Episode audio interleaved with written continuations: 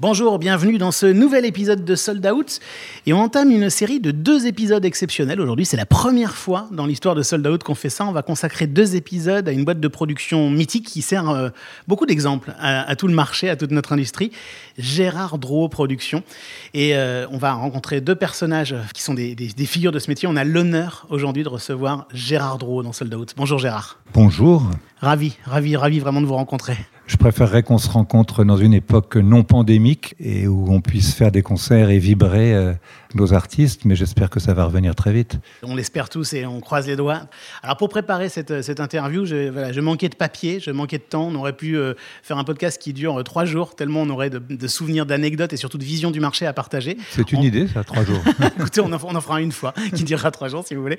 Et, et donc, bah, voilà, forcément, on va parler, de, bah, pour résumer, de, cette école Gérard Drouot, on pourrait dire, hein, qui irrigue le marché d'une certaine manière. Moi, c'est gentil ça, mais c'est vrai que sur certains points, j'ai fait école parce que j'ai toujours euh, défendu beaucoup de rigueur et beaucoup de, de, une manière de travailler que, que j'ai depuis, depuis que j'ai commencé et, depuis les, les 9 ou 10 ans que j'ai passé à Strasbourg euh, chez Harilap Organisation, qui a été pour moi un excellent prof. Euh, donc entre ce que j'avais fait moi-même au début de ma carrière sous forme associative et ensuite les années que j'ai passées en Alsace, eh bien, euh, j'ai décidé de me lancer, de, sauter le pas et de créer ma boîte alors que j'étais un, pauvre gars qui n'avait pas d'argent de côté, qui avait, une, femme et deux enfants. Et d'ailleurs, c'est avec le soutien de, Colette, mon épouse, qui, m'a dit Mais si tu en es capable, vas-y, fonce. Et donc, euh, ben, je me suis je me suis jeté. On va parler de tout ça dans cet épisode de Sold Out qui commence maintenant. Est-ce que tout est prêt? Oui, monsieur le directeur. Bon, alors je vais faire commencer. On parle de trajectoire de vie, on parle de carrière, on parle de, choses vécues par, euh, par des professionnels du spectacle vivant. Parfois, je me demande ce que je fous dans ce métier. On parle de spectacle, on parle de spectateur, on parle de producteur, on parle de billets vendus. On parle d'humain, non? Je peux vous dire que Johnny Hallyday au Stade de France à côté, c'est un Playmobil dans un évier. Hein Sold Out. Sold Out. Le podcast de Delight. Le podcast de Delight. Je m'appelle Gérard Drouot et je suis PDG euh, de Gérard Drouot Productions. Premier billet vendu Ah, c'était avant GDP, c'était en avril 74. Euh, c'était le groupe Magma à la salle des fêtes de Tinqueux. Tinqueux, c'est la banlieue de Reims. Dernier billet vendu bah, Les derniers billets vendus, précisément, je ne sais pas, mais je vais dire globalement, c'était dimanche dernier. Euh, on a dû vendre non pas euh, un billet, mais à peu près 500 billets ou un peu plus pour la prochaine tournée de Zucchero en France, euh, suite à son passage dans Taratata la veille au soir. Sold Out saison 2, épisode 15, avec Gérard Drouot, président directeur général de GDP Productions, enregistré dans ses bureaux à Paris en avril 2021. Et c'est le premier de deux épisodes consacrés à Gérard Drouot Productions. Je m'appelle Gérard Drouot, je suis originaire de, la Champagne, de Reims pour être précis, où je, suis né en 52. J'ai commencé euh, par faire des études de médecine, ce qui n'a vraiment rien à voir avec ce que je fais aujourd'hui. Mais c'est vrai que j'avais eu mon bac à 17 ans et je ne savais pas tellement où m'orienter. Je m'étais jamais trop posé la question étant fils unique, euh, mes parents m'ont dit, bah, il n'y a pas le choix, euh, tu, ou tu vas être prof, ou tu vas être médecin. Euh. voilà, c'était grosso modo les, les choix. Donc, comme il y avait un, un, tout-bib sympa dans notre immeuble, et puis que je trouvais que la médecine était quelque chose de bien, bah, je, me, je me suis inscrit en fac, en fac de médecine, où j'ai fait cinq années. Ah, vous étiez assidu quand même en fac de médecine Au début, oui, moins à la fin. Euh, c'est pour ça que j'ai arrêté aussi, parce qu'il a fallu faire un choix. Je commençais à faire des petits concerts. J'ai travaillé à la Maison de la Culture de Reims, à la Maison de la Culture André Malraux. Euh, du, près de disques, je travaillais à la discothèque de la Maison de la Culture. Bon, puis au bout de cinq ans, euh, je fréquentais de moins en moins l'amphithéâtre de, médecine et je passais de plus, de plus en plus de temps à, parler à des managers ou autres. Donc j'ai choisi et puis je me suis dit, bon, bah, je vais me lancer dans, dans une carrière de, de production. Enfin, je ne savais même pas si c'était de la production à l'époque. C'était, bah, je vais me lancer, je vais faire des concerts, quoi, voilà. Et là, on est en, on est en quoi? On est en décembre 73, là, c'est ça? C'est le début de Musique Action? C'est à peu près ça, parce que les années juste avant, 72, j'avais, passé beaucoup de temps euh, à faire des allers-retours entre Paris et Reims, plutôt entre Reims et Paris, pour aller voir des concerts à l'Olympia ou au pavillon de Paris. C'est là que j'ai vu, euh, j'ai vu Santana au pavillon de Paris, j'ai vu euh, Paul McCartney et Wings à l'Olympia, j'ai vu Grateful Dead à l'Olympia, j'ai vu des, des tas de trucs. Puis j'en- ai, eu marre. Je me rappelle d'une fois où je ne sais plus quel groupe c'était, mais j'étais. Puis chaque fois je venais avec deux potes parce que ça, ça amortissait les frais d'essence et, et- et on n'avait pas de quoi se payer l'hôtel à Paris. Donc je, je, je venais une fois j'étais venu à Paris avec deux potes, j'étais reparti à Reims après le concert et j'étais revenu le lendemain avec deux autres potes parce qu'ils aimaient pas tous les mêmes artistes et donc euh, mais moi je voulais voir tout donc euh, voilà. Et vous, là, vous vouliez voir tout par passion. C'était pas encore en- un- une idée d'en faire un métier ou gagner de l'argent avec ça, non. vraiment de la passion. Totalement par passion. Quand j'avais euh, 16 ou 18 ans, euh, j'allais toutes les semaines chez mon disquaire, voir tous les jours pour voir s'il n'y avait pas une nouveauté euh, intéressante. C'est comme ça que j'ai découvert des albums comme euh, After the Gold Rush de Neil Young, euh, etc., etc. Des artistes que je connaissais pas, mais dont je lisais euh, une bonne critique dans Rock et Folk ou dans, dans, un, dans, un journal ou dans un magazine. Mais c'était une époque vraiment très très différente. Euh, au niveau radiophonique, par exemple, je me rappelle de la sortie de l'album euh, Abbey Road des Beatles. J'écoutais RTL une après-midi parce que j'étais en train de faire de la peinture. Euh, Enfin, je parle pas de la peinture artistique, je repeignais des murs. Et tout d'un coup, euh, interruption de programme et, Jean-Bernard Hébé, je crois, à l'époque, dit bon ben, on vient de recevoir le nouvel album des Beatles, euh, on va vous le passer dans son intégralité. Vous imaginez pas aujourd'hui RTL interrompre ses programmes pendant 45 minutes pour passer un, nouvel album de n'importe quel artiste que ce soit. Alors ça a commencé comment? À quel moment on devient, sans vraiment le savoir d'ailleurs, producteur de spectacle C'est Magma C'est euh, c'est des Clash C'est Leonard Cohen? Euh, non, c'est l'envie donc de, faire venir des spectacles à Reims pour ne pas avoir à aller à Paris. J'ai commencé à essayer de prendre contact avec des gens du métier. Et un jour, j'ai reçu un coup de fil. euh, Il n'y avait pas de téléphone portable, donc je reçois un coup de fil. J'habitais chez mes parents, sur le téléphone fixe de mes parents. Et c'était un manager qui s'appelait Giorgio Gomelski, qui manageait Magma à l'époque, et qui avait été, je crois, qui avait participé pendant un certain temps au management des Rolling Stones. Et, Gomelski me dit, euh, euh, avec son accent euh, polonais, j'ai un concert de Magma qui a, qui a sauté à Rouen, là, est-ce que tu peux pas le faire à Reims Je sais plus quelle date c'était.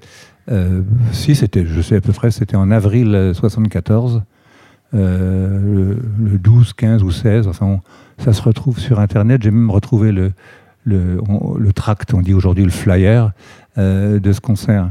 Et, donc, euh, mais c'était une époque où on pouvait faire un concert en, en deux ou trois semaines, c'est-à-dire que le, le public réagissait euh, immédiatement. Ce qui est très bizarre parce qu'aujourd'hui, pour des, des concerts comme ça, il faut mettre en vente plus longtemps à l'avance, il faut faire un marketing dans, dans tous les, je veux dire aussi bien par affichage, aujourd'hui par le web, etc., etc. Le bouche à oreille fonctionnait mais énormément alors qu'il n'y avait pas d'internet. C'est quelque chose qui me sidère aujourd'hui de voir comment et, et- et c'était un peu le, le- ce qui s'est passé sur le concert de la fin de l'année 74, dont on parlera sans doute tout à l'heure, de, de la cathédrale de Reims avec euh, Nico et Tangerine Dream, où euh, en fait je me rappelle avoir collé les affiches alors que le concert était complet, euh, parce que les billets se sont vendus, mais, mais uniquement par le bouche à oreille. Et comment vous l'expliquez? C'est parce qu'il y avait moins d'offres, tout simplement, moins de propositions artistiques? Probablement, et puis parce que les, les jeunes de l'époque euh, dévoraient les, les quelques magazines comme, euh, comme Best, Rock et Folk, euh, Actuel ou, Libé à l'époque, Le Quotidien, etc.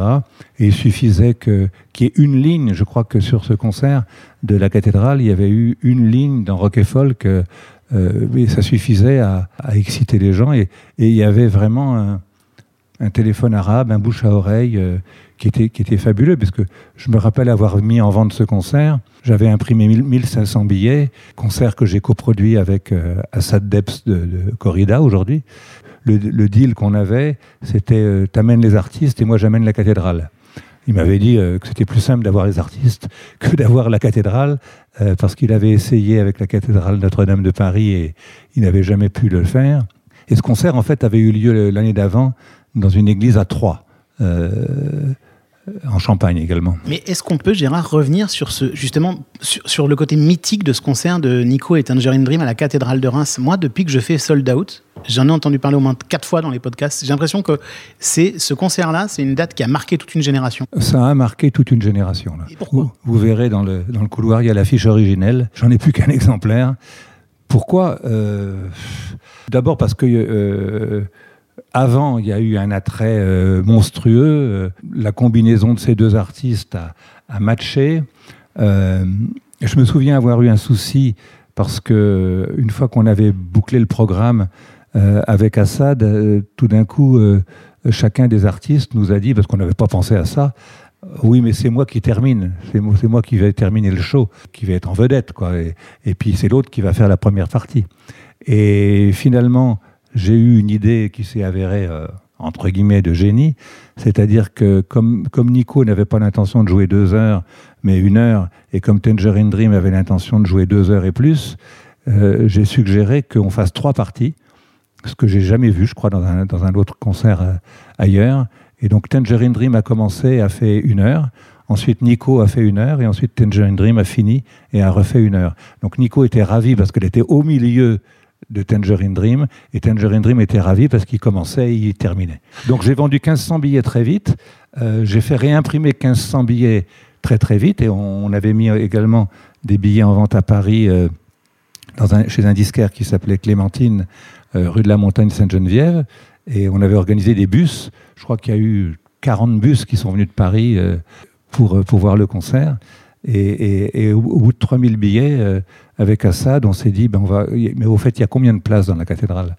Donc, euh, donc je suis allé compter les places, et euh, je ne sais plus exactement combien il y en avait, mais il y avait comme un problème de, de place parce qu'il y avait beaucoup, je n'avais pas du tout pensé à ça. Chaque chaise avait devant, devant elle un prix Dieu, vous voyez, pour s'agenouiller. Alors j'en ai fait de, ni une ni deux, j'ai retourné les prix Dieu, je les ai mis devant et j'en ai fait des chaises.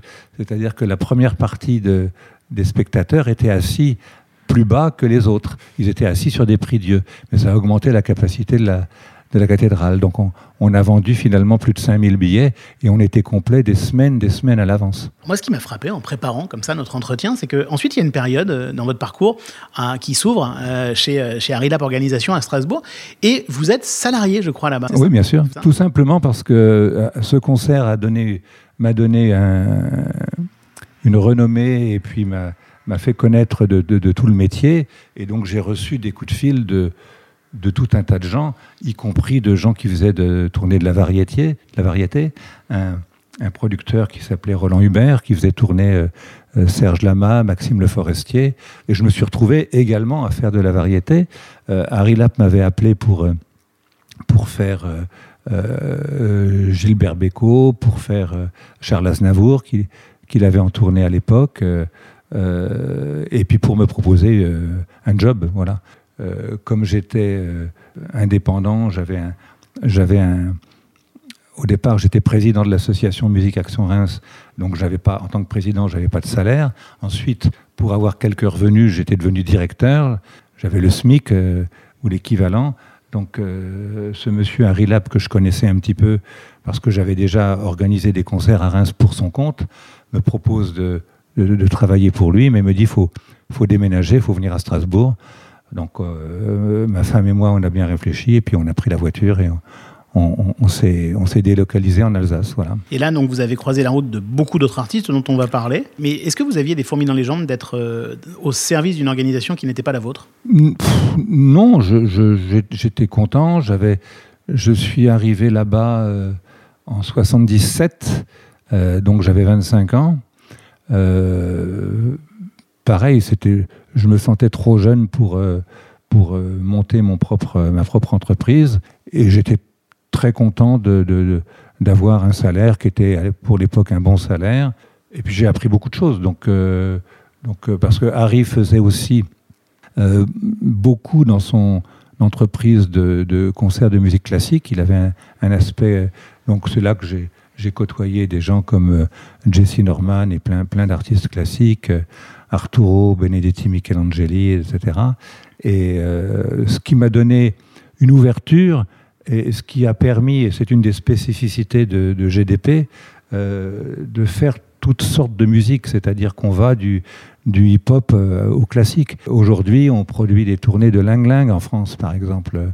Et mais moi, ça me plaît beaucoup parce que c'est pas une redite. Si vous faites que du rock and roll ou que du hip-hop ou autre, je trouve que vous, c'est mon avis, que vous tournez un peu en rond et que vous refaites un peu toujours euh, la même chose.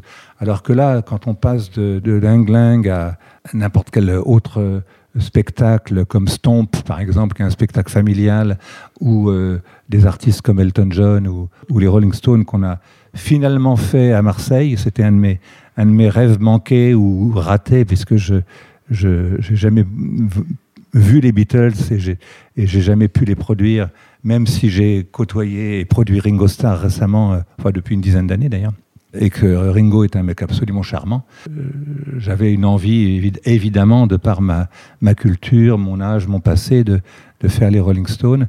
Et donc on s'est retrouvé à faire une proposition euh, pour le stade de Marseille, qui a été acceptée.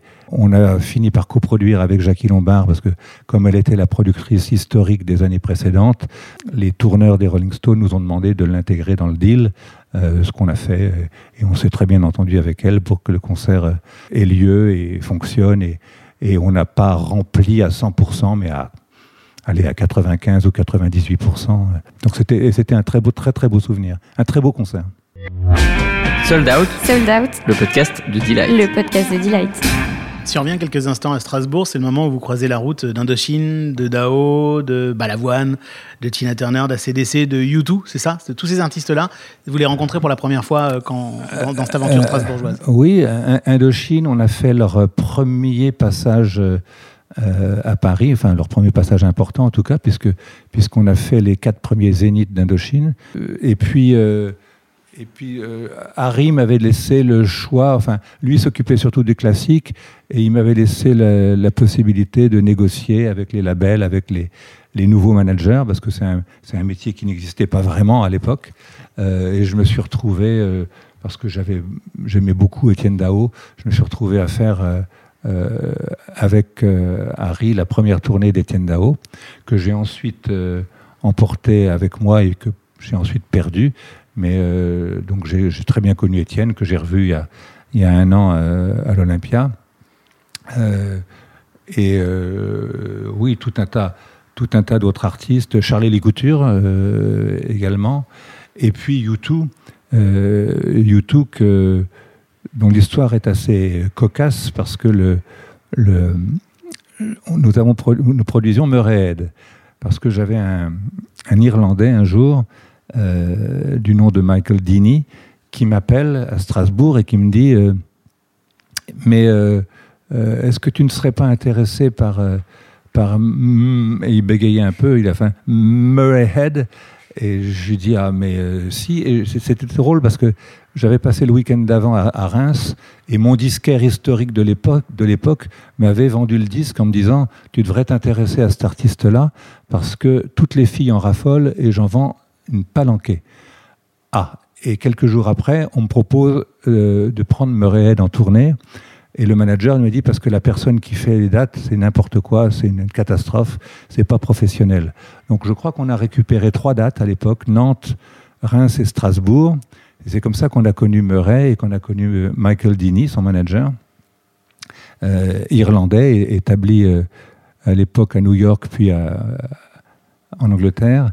Et euh, il se trouve que Michael Dini était un, un ami proche de Paul McGuinness, très très proche.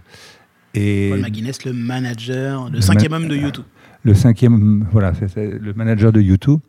Et euh, lors d'un concert de Murrayhead à, à Lille, au Palais des Sports Saint-Sauveur, je me rappelle, parce qu'il n'y avait pas de zénith encore, euh, Michael euh, invite Paul à venir et euh, il y a eu une, un meeting auquel je n'étais pas convié, où je n'ai pas participé, entre Michael, euh, Paul et, mon patron, Harry Lapp, euh, pour nous proposer euh, U2 euh, sans vouloir dire du mal d'Harry, mais il est ressorti du, meeting en me disant Bon, ben, on va faire YouTube là, mais c'est un groupe qui est en train d'être développé.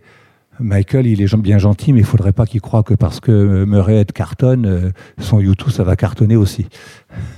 Bon. Oui, Il a de la vision. Et euh, donc on a fait les, pas les, toutes premières tournées en France, puisque je sais que euh, ils avaient fait le Palace à l'époque. euh, ils avaient fait quelques petits, petits concerts. Je crois que le- leur premier concert était à Grenoble ou quelque chose comme ça. Mais donc on a, on, a commencé à, à- à U- avec U2. Je crois que c'était l'album War, donc le, le- le troisième ou quatrième album. Et ça a été euh, non pas tout de suite un carton, mais quand même euh, au niveau des, des spectacles de l'époque, on faisait du, on va dire du 5000 de moyenne en province, et on avait rempli. euh, il n'y avait pas de grande salle à Paris. Il y avait Bercy n'était pas ouvert encore, Le Zénith non plus. le Zénith non plus, et donc il y avait une, une- un chapiteau qui était installé à peu près là où il y a aujourd'hui euh, TF1 ou dans, par là. Et, donc, euh, on est revenu avec eux euh, quand Bercy a ouvert euh, quelques mois plus tard. Et euh, c'était un souvenir important parce que c'était euh, et Paul était très sensible à ça. C'était un des records. C'était le record de recettes à Bercy à l'époque de U2 dans le monde. hein. Donc ils aimaient bien euh, breaker des records comme ça. euh, euh, et donc c'était ce jour-là où on a fait Bercy. euh, la recette qu'on a fait était la plus grosse recette qu'ils n'avaient jamais fait nulle part ailleurs dans le monde à date. Et pour la petite histoire, quand ils sont revenus ensuite, quelques années plus tard, à l'hippodrome de Vincennes, on a rebreaké leur record de recettes à date, à l'époque de l'hippodrome de Vincennes également, où il y avait 73 000 personnes. C'est aussi une manière d'expliquer que quand on travaille des artistes internationaux comme ça, qui ont une carrière internationale, il y a vraiment une manière de, de- faire ça sur mesure pour le territoire français. Et il y a une vraie expertise aussi à, à les faire grandir sur le territoire français. C'est pas du tout cuit du tout. Hein. Euh, non, c'est pas du tout cuit. Du tout cuit et euh, une des choses que j'ai apprises et que j'ai passé parfois, que j'ai réussi à passer euh, à des managers et qui font que des artistes sont devenus, euh, se sont installés en France, même si c'est pas toujours des stars internationales. euh, mais euh, c'est devenu des stars en France ou au moins des, artistes qui comptent. Bon, un, artiste comme Murray Head, par exemple, on faisait des tournées euh, en France de, de 20, 30, 40 dates, c'est-à-dire qu'on allait, on allait partout. Alors qu'il y a beaucoup d'artistes internationaux, aussi parce qu'ils sont happés par les, tous les pays du monde, mais qui viennent faire Paris ou Paris et Lyon, et puis c'est tout. Je me souviens de ACDC, qui à l'époque euh, euh, a joué euh, à Reims, quand j'étais encore à Reims, ou peut-être j'étais à Strasbourg, mais on avait fait un concert à Reims, qui est dans, les bouquins sur leur carrière, où on voit des, photos de la scène qui étaient faites avec des palettes. Euh, ils avaient trois pauvres éclairages, etc. Euh, mais ACDC, à l'époque, faisait des tournées de 10-15 dates en France. Je me souviens d'eux près de Toulouse, euh, dans un gymnase, euh, sous la neige, avec euh, les loges étaient des, caravanes, etc. etc. Donc il y, a- beaucoup d'artistes qui, afin de, s'installer, ont compris qu'il fallait faire la province. Après, quand vous êtes devenu ACDC et que vous faites le Stade de France, vous faites plus la province, mais vous avez votre fonds de public absolument partout qui monte à Paris.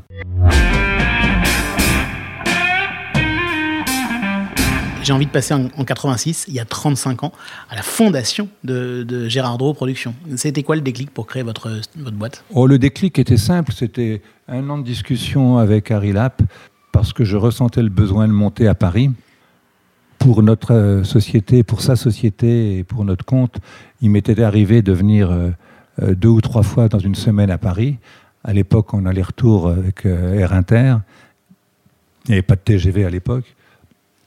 Et donc, je, dis, mais il faut qu'on ait un bureau à Paris parce que pour aller voir les labels, pour aller voir les managers, pour aller au rendez-vous avec les radios ou autres, il faut être à Paris. Ouvrons un bureau à Paris. Et Harry euh, ne souhaitait pas, c'est son droit, euh, quitter l'Alsace. Donc, euh, je me suis proposé d'ouvrir un bureau en lui disant si on fait ça, on change de structure, parce que sa, sa société était une société en nom propre. Et je lui ai dit dans ce cas-là, je vais apporter beaucoup à la boîte. et j'étais, j'étais pas malheureux parce qu'il me donnait des intéressements, etc. Mais je lui dit, on va, on, va, faire une, société où on sera associé, etc. Et, euh, et pour des raisons liées au passé, il avait eu une mauvaise expérience, je crois, il voulait pas s'associer.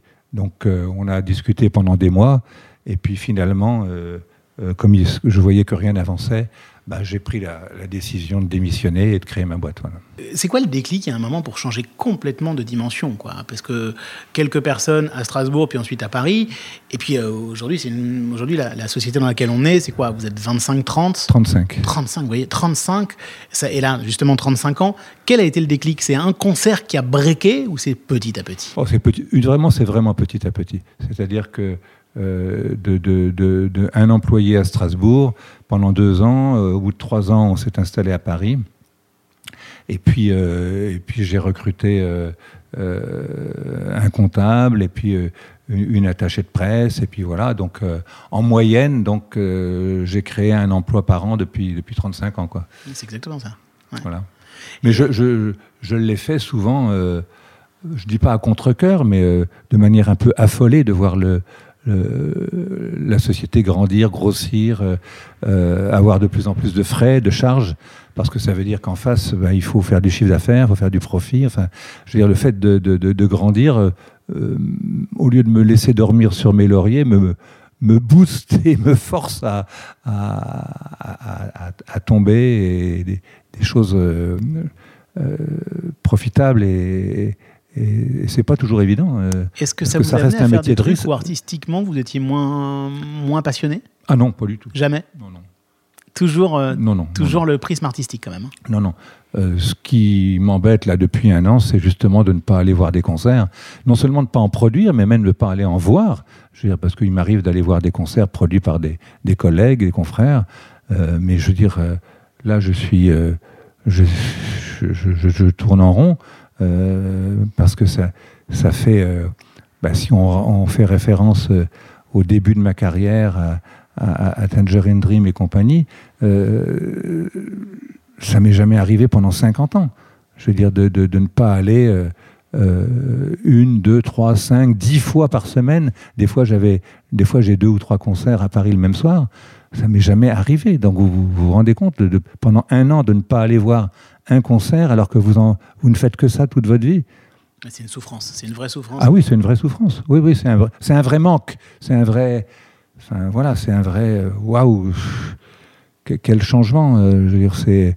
Puis bon, je suis en passation euh, avec mon fils qui, euh, qui est dans la boîte plus- depuis plusieurs années, années, qui aujourd'hui, depuis quelques années, est directeur général délégué et à qui il est prévu que je donne les, les clés de la boîte tout en restant quelque part et en allant. J'imagine pas que certains concerts auraient lieu et que les artistes ne viennent pas, ne viennent pas euh, me saluer ou ne soient pas contents de venir me voir. Mais je veux dire, il y a un moment, je vais avoir 69 ans dans 15 jours. Il faut savoir passer la main. Je veux dire, c'est- nécessaire. Maintenant, ne plus rien faire, euh, euh, non, peut- peut-être pas. Mais euh, retrouver un peu de, de- légèreté et, euh, et retrouver un peu d'amusement.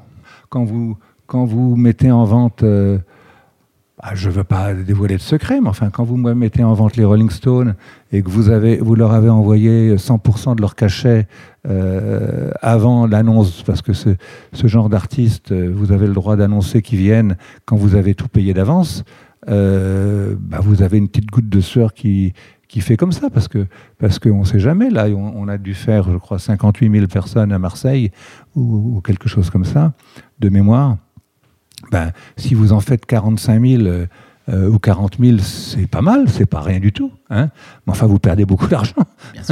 Parce que vous avez un break euh, qui est à 54 ou 55 000. Donc, euh, C'est des métiers où tout se fait à la marge en fait. C'est- c'est- La- marge est- derniers billets en fait. hein, voilà, absolument. Quand vous faites un Olympia et que des gens, des- l'Olympia fait 2000 places, quand des- vous, vous faites 1800 places, les gens ont l'impression que c'est complet et vous gagnez pas d'argent avec 1800 places. Vous gagnez de l'argent sur les 200 derniers billets.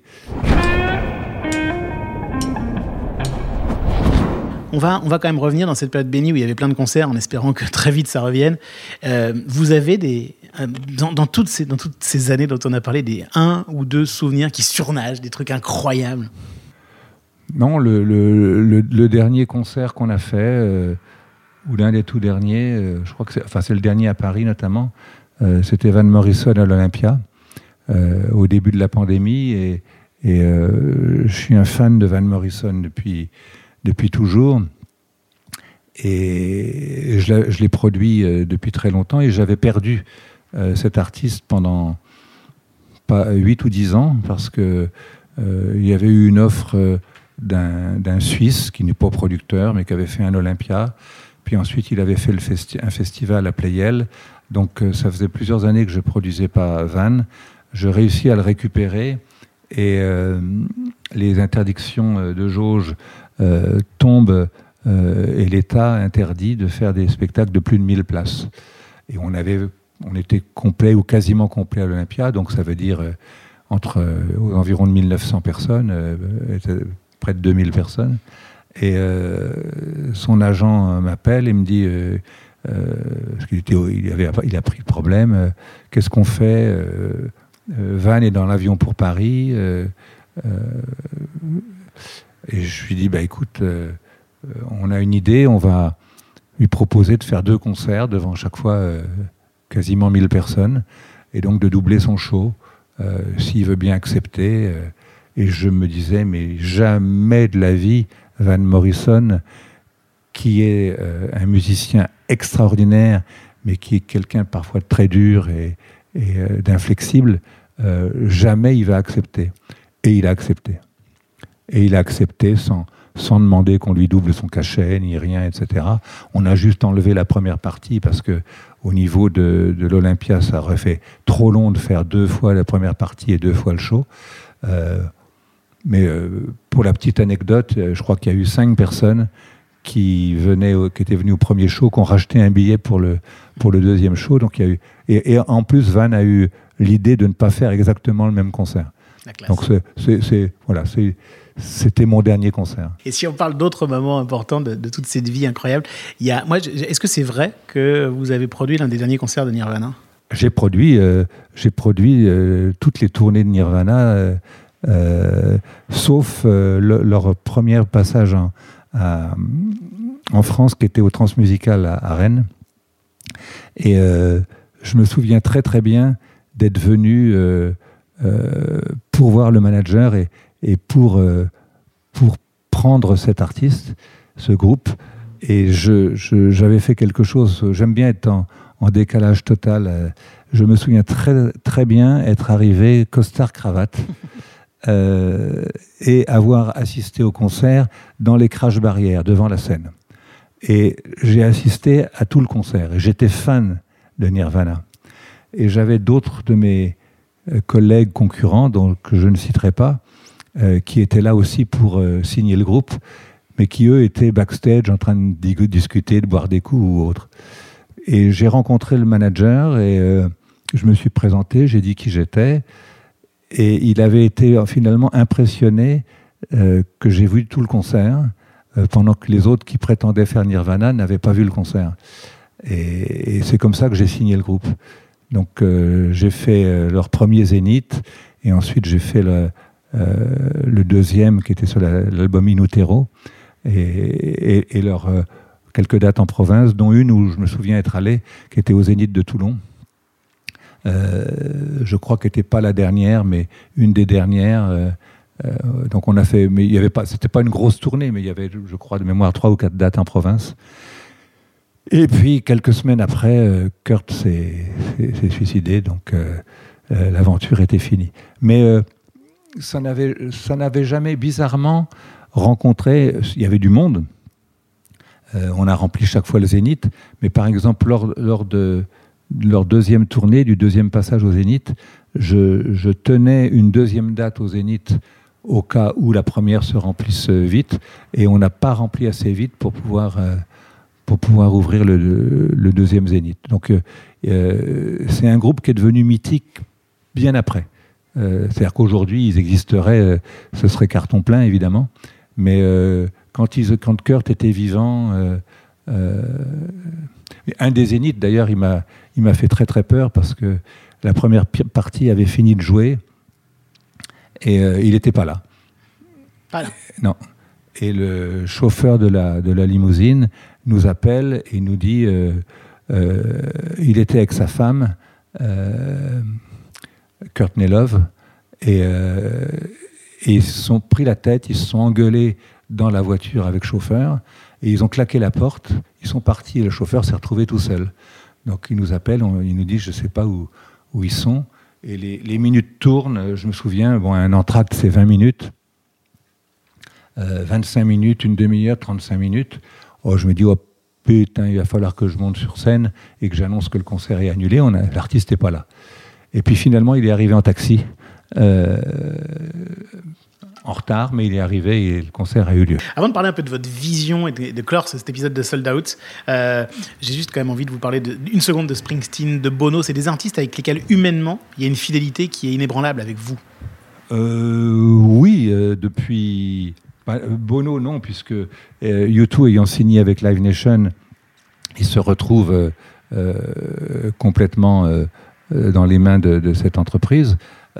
Et donc, depuis. Je crois que la dernière fois, c'était euh, 2015 ou 2016. euh, euh, où j'avais coproduit avec eux à Bercy, mais quand ils sont revenus faire la tournée au Stade de France euh, euh, de l'album euh, Joshua Tree, et, etc., j'étais pas, j'étais pas euh, impliqué. Euh, mais je continue euh, euh, à voir Bono euh, de temps à autre.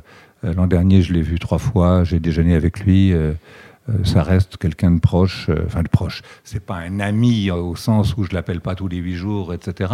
Mais on a, on a euh, une affection, un respect, et puis tellement d'histoires en commun que, voilà, c'est indestructible. Bruce est, peut-être moins proche de moi, j'ai moins le contact direct, mais, c'est pareil, il a, lui, son management, a priori, n'iront jamais voir, ailleurs. Par contre, j'ai pas le droit à l'erreur, c'est-à-dire que j'ai pas le droit d'essayer d'avoir Bruce pour pas cher. Vous voyez ce que je veux dire J'ai pas le droit d'essayer de me dire, puisque je suis le producteur de Bruce depuis euh, 29 ou 30 ans, bon, allez, on va faire Bercy, on va faire le Stade de France, et puis je vais essayer de le payer moins cher. Non, si je fais, si je fais ça, je serai, je démasqué, je veux dire. Donc, euh, j'ai j'ai le droit de payer le prix, etc. Mais quand je suis allé le voir, quand il faisait ses concerts solo euh, sur, euh, sur Broadway il y, a, il y a quelques années, euh, bon, je suis allé le voir et personne lui a dit ce soir il y a tel invité ou autre. D'ailleurs, il n'y avait pas d'invité. Je faisais partie des très très rares invités puisque c'était ce qu'on appelle en, en anglais une no camps policy, c'est-à-dire vu qu'il y avait 900 places dans le théâtre, il n'y avait pas Normalement, il n'y avait pas d'invité, donc moi j'étais invité. Euh, je me retrouve euh, le saluer. euh, J'attends dans les loges. Du théâtre, c'est à peine plus grand que mon bureau ici. Il n'y a pas de place, il n'y avait pas de catering. Bon, il était tout seul. Mais on était 5-6 personnes à l'attendre. Je me rappelle, il descend de sa loge avec Patty et, il me voit et il lance à la cantonade et ça a fait un peu voilà ça m'a fait plaisir. Euh, Gerard my friend. Voilà. Donc j'ai pas besoin de lui expliquer qui je suis voilà. Sold Out, Sold Out, le podcast de Delight. le podcast de Delight. Quand on parle de Gérard Drault Production dans le métier, et ce sera une de mes toutes dernières questions, euh, il y, a, cette vision de, de, l'autodistribution, cette importance d'Internet, de la billetterie. Vous êtes euh, sans doute la boîte de production qui a intégré le plus tôt la billetterie pour, pour maîtriser des choses. C'est une, de, une des signatures de, de, ce que vous faites? Mais je trouve que c'est normal nous sommes des vendeurs de billets Euh, je veux dire la recette que je fais mon chiffre d'affaires c'est de la vente de billets donc lâcher prise lâcher la main à des intermédiaires euh, aussi puissants euh, que Ticketnet, Fnac, etc., euh, sans s'y intéresser, pour moi, est une erreur majeure, puisque c'est ma recette. Euh, je veux dire, si je vends pas de billets, c'est pas le distributeur qui perd de l'argent, c'est moi. Donc, euh, euh, nous vendions nos billets à l'époque où, nous imprimions les billets sur des carnets papier euh, et où on distribuait les billets chez les disquaires. Moi, je me souviens envoyer des gens en voiture, euh, mettre des billets de U2 à l'hippodrome de Vincennes, à Orléans, à Nancy ou ailleurs, et puis on allait rechercher les, les, invendus, etc., etc. Donc on, on distribuait nous-mêmes nos billets quand les billets étaient des billets papier. Et ensuite, quand l'informatique est arrivée, quand le digital est arrivé, tout d'un coup, beaucoup euh, de mes confrères de l'époque ne se sont plus intéressés du tout euh, à la billetterie en se disant ben, euh, bon débarras, maintenant il n'y a plus besoin d'imprimer des billets, c'est les distributeurs qui les impriment eux-mêmes, on leur envoie ça par digital ou autre. Et, moi, ça m'a fait réagir et, et j'ai jamais accepté cette situation. Et donc, dès que possible, j'ai voulu organiser ma, ma propre, euh, mon propre service de billetterie, ce qui me permet sur certains concerts, alors pas les plus gros évidemment, mais quand je fais un artiste comme Jimmy Buffett, avec qui on fait deux ou trois cigales, euh, eh bien, il, met un lien sur son site euh, qui renvoie chez moi, et on ne vend que chez nous. On ne met pas pour Jimmy Buffett, on ne met pas de billets chez Ticketnet, à la Fnac ou autre. les fans de Jimmy Buffett, principalement qui sont américains, des Américains qui vivent en Europe, à Paris, ou, qui viennent pour le show, ils vont sur le site de Jimmy Buffett, ils sont renvoyés sur le site euh, GDP, ils achètent leurs billets, et, tout va bien, j'ai besoin de personne. Si je, si je, résume notre conversation en vous écoutant, euh, j'ai l'impression que la recette magique, Gérard Drouot, c'est une passion pour les artistes et euh, pour les concerts. Vous êtes capable de payer le, le prix. Les artistes. Euh, il faut, il faut. Si, si vous ne payez pas le prix, vous ne tenez pas. Et du coup, bah, comme ça coûte cher, et ben, il faut gérer une boîte de manière méticuleuse, presque comme un psychopathe, si j'ose dire. Chaque détail doit être pris en compte. Et c'est ça qui fait perler cette petite goutte de sueur. C'est ça la recette, Oui, mais chaque euro compte. Il faut, il, faut, il faut surveiller tout, il faut apprendre avec les, gens de la boîte, avec les, cadres, avec les, assistants, euh, euh, dont certains, euh, comme Gaëtan, sont là depuis, je ne sais pas, 17 ans, ou, Karine, une de mes comptables, est rentrée dans la boîte il y a 21 ans. donc il y a des gens qui, ont, qui font leur carrière au sein de la boîte et qui ne cherchent pas forcément à aller ailleurs. Et d'ailleurs, moi, quand je, je reçois un CV d'un d'un jeune de 28 ou 30 ans et que je vois qu'il a déjà fait 5 ou 6 boîtes et qu'il a changé tous les deux ans, bah, ça me plaît pas. Bah tiens, justement, c'est ma dernière question, Gérard. Ce, ce jeune, mais même euh, de, 20, de 20 ans, de 22 ans, qui euh, va sortir de ses études dans cette période sinistre-là, on lui conseille quand même de, travailler dans une boîte comme la vôtre ou de rentrer dans le monde du spectacle, à votre avis? Ah, J'en ai aucune idée. C'est à lui d'avoir l'envie. Hein. Euh, l'envie d'avoir envie. C'est vraiment je crois, je crois que s'il n'y a pas un minimum de passion euh, pour, euh, pour la musique, pour le spectacle, pour le lien entre le, ce qui se passe sur scène et ce qui se passe dans la salle, euh, c'est pas un métier euh, qu'on peut bien faire. moi, moi, il m'arrive souvent d'être à la, à la sortie des, spectacles et, de regarder la gueule des gens et de voir qu'ils ont la banane et de voir qu'ils discutent ensemble et qu'ils se racontent des anecdotes sur le concert. Et comme je dis parfois, ce qui me fait plaisir, c'est de, de leur avoir donné de la poussière d'étoiles. C'est-à-dire que pendant une heure et demie, deux heures, trois heures, trois heures et demie, quand c'est Springsteen, les gens ont passé un bon moment, ils étaient ailleurs, ils n'étaient pas dans leur quotidien, et, et c'est ça qui manque depuis un an. Merci de nous avoir donné un peu de poussière d'étoiles aussi dans Sold Out aujourd'hui, Gérard. Je vous en prie. À bientôt.